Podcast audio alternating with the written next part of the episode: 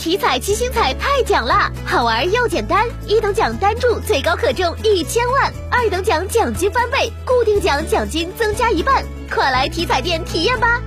中国体育彩票。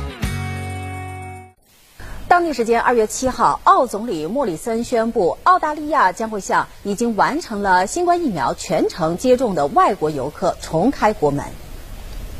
莫里森表示，自二月二十一号起，澳大利亚将允许完成新冠疫苗全程接种的外国游客入境。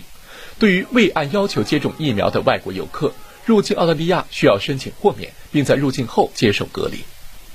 为防控疫情，从二零二零年三月开始。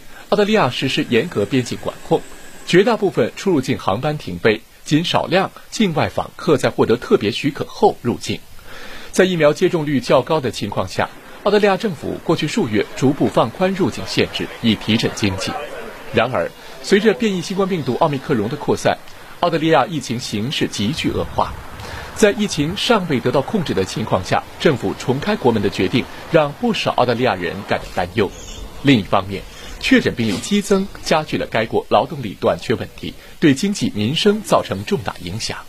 And there's not enough workers to pick the crops and do all that. Yeah.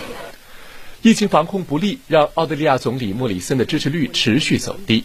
最新民调显示，莫里森一月的支持率为百分之三十九，较上月下跌五个百分点，创二零二零年三月以来新低。面对质疑和批评，莫里森本月一号承认，他领导的政府在抗疫工作中存在失误，在变异新冠病毒奥密克戎来袭前过于乐观。